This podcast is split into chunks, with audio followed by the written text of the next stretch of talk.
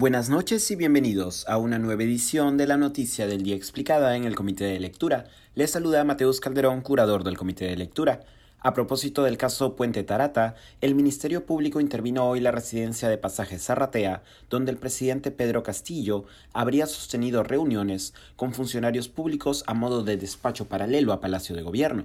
El edificio de varios pisos ubicado en Pasaje Zarratea 179 Breña, propiedad de Alejandro II Sánchez Sánchez, ha sido usado de manera ocasional por Pedro Castillo desde el año 2017 y de manera regular a partir de la campaña electoral que lo llevó a la presidencia. Tras el triunfo de Castillo, uno de los pisos del edificio en Pasaje Zarratea fungió de espacio de reuniones para el mandatario durante las primeras semanas de su gobierno, lo cual fue duramente cuestionado desde diversos sectores de la clase política y la sociedad civil, dado que estas reuniones no eran públicas, a pesar de que Castillo se comprometió a no usar más el espacio como despacho paralelo, un reportaje del dominical Cuarto Poder reveló que Pasaje Zarratea seguía siendo visitado por diversos personajes, entre los que se encuentra la asesora empresarial Karelim López, vinculada al consorcio Puente Tarata 3. De acuerdo con las imágenes de Cuarto Poder, López acudió a Pasaje Zarratea el 19 de noviembre pasadas las 10 de la noche. Días después, el consorcio Puente Tarata 3, vinculado a López,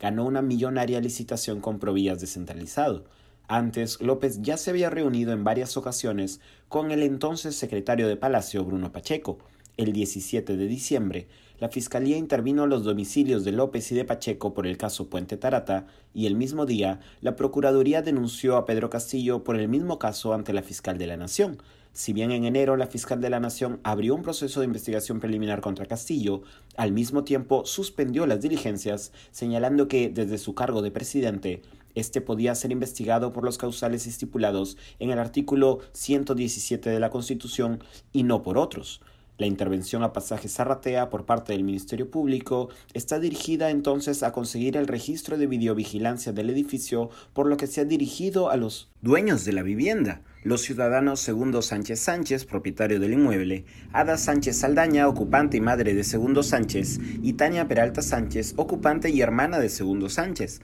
La diligencia se produce días después de una conferencia de prensa en donde el abogado defensor de Pedro Castillo, Eduardo Pachas, presentó el registro de videovigilancia correspondiente al día 19 de noviembre. De acuerdo con el registro presentado por Pachas, al momento en que Karelim López acude a pasaje Zarratea, el presidente Pedro Castillo ya se había retirado del espacio, por lo que, argumentó, López y Castillo no habían sostenido reunión alguna en Breña. Eso ha sido todo por hoy, volveremos mañana con más información.